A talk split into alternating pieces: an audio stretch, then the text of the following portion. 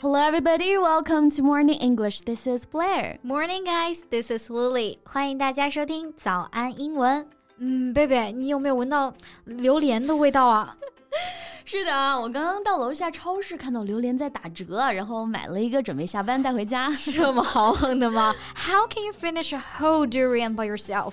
吃不完的话，可以放冷冻冻起来的，而且冻榴莲也超好吃。你有没有吃过？没有啊，我没有。我之前有个朋友啊，就是我们的 Cecilia 老师，他在我家吃了他人生当中第一口冻榴莲，然后他就念念不忘了。真的吗？那我下次得试一试哈。嗯，不过呢，最主要的是我非常享受开榴莲的那个过程，你知道吗？太治愈了。I remember you told me it was your dream job, right? I love it. 就是以后如果说啊，可以找一份工作的话呢。我就希望去超市当一个开榴莲的 但是哈，我最近看到了一个开榴莲的视频啊，看得我还挺难过的。怎么会呢？开榴莲为什么会难过啊？是里面的肉太少了吗？不是不是，就是一对夫妻啊吵架的一个视频啊。I think I know which one you're talking about now。这个视频也引起了很多关于消费观念的一个探讨啊。嗯，也不能说是探讨，主要是对视频当中男子的一个批判。嗯，Cause he was really annoying. Yes, this video has caused a lot of discussion. We will use this video as an example to teach you some useful English expressions and words. 嗯，那我们今天我们就来聊一聊这一个榴莲引发的战争，也顺便学习一下关于金钱和消费观念的一些表达。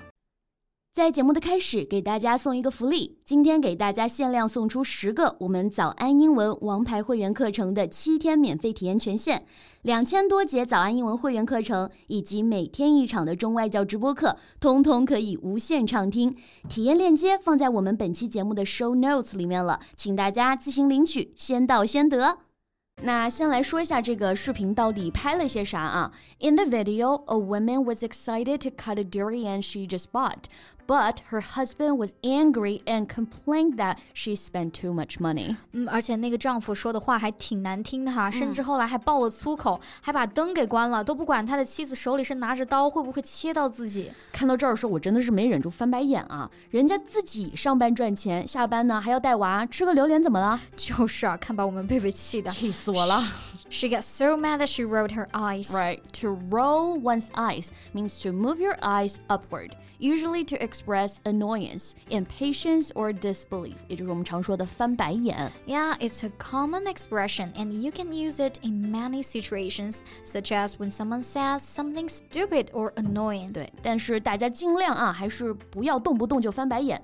给人的感觉还是有点 mean 的，对吧？除非忍不住啊。对对对， 嗯，比方说看到这个视频里的这个男的哈，吃了个榴莲，这么小题大做的，就让人忍不住想翻白眼了。Yeah，那这就让我想到了今天要讲的第二个表达，which is to make a big deal out of something. So in the video, the husband made a big deal out of the women buying the durian. Yes, to make a big deal out of something means to treat something as more important or serious than it really is.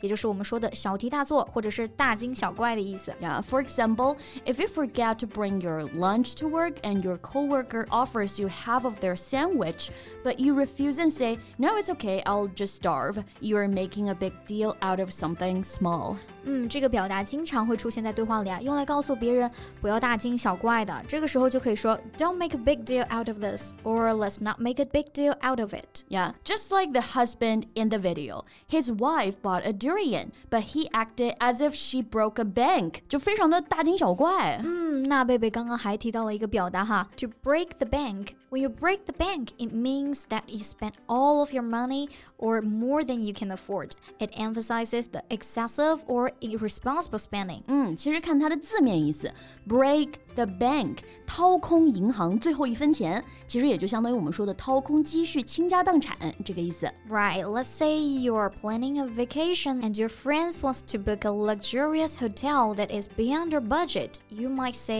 I don't want to break the bank on this vacation, so let's find a more affordable option. 嗯，再来看一个例句啊，It might break the bank if we buy this new car。也就是说，我们买这台新车的话，会掏空我们积蓄的。嗯，买车确实可能会啊，但是通常来说的话，吃一顿大餐并不会让我们倾家荡产啊。Yeah. So we can say having just one expensive dinner won't break the bank. Having just one wondering won't break the bank either. Exactly. 当然也不是说我们就不提 倡节俭了哈，节俭当然还是一种非常好的美德。但是呢，咱们可以这么要求自己，但不能去道德绑架别人。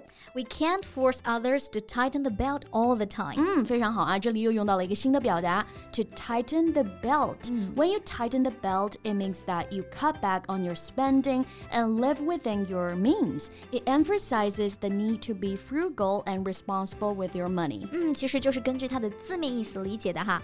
勒紧裤腰带过日子，也就是省吃俭用、节约度日的意思嘛。Yeah, so in a situation where you need to save money, you might say, I need to tighten my belt and cut back on my spending until I can get back on track financially. 就是说我需要勒紧裤腰带哈，削减我们的开支了，直到我的经济状况呢回到了正轨。嗯，重新有钱了啊。那刚刚那句话呢，后半句我们也可以说成是 until I can make my ends meet. Ah, this is a good expression to learn. To make ends meet.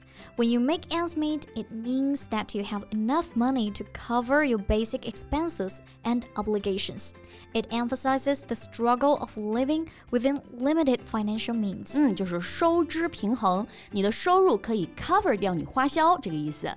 So let's say you are a college student trying to make ends meet while paying for tuition and rent. You might say, I'm working two jobs to make ends meet, but it's still a struggle to pay for everything. 嗯，就是说我打两份工来维持收支平衡啊，但是仍然很难支付所有的费用，听起来还有点惨啊。可不是吗？But I think it's better than living beyond one's means.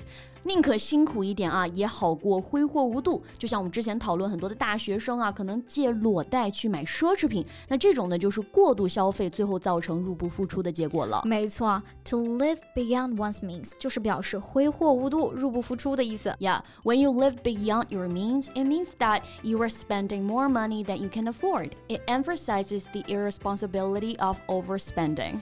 In a situation where someone is spending more money than they can afford, you might say she's living beyond her means with all those designer clothes and expensive vacations. 嗯，她呢穿名牌衣服，designer clothes，度昂贵的假期，expensive vacations，所以啊，过着一种入不敷出的生活。嗯， 虽然说这都是个人的消费观念哈，但是我们还是要提倡适度理性的消费，既不能不顾自己的能力啊挥霍无度，也不能太过吝啬，甚至剥夺自己家人享受生活的权利啊。Yeah, that's great summary.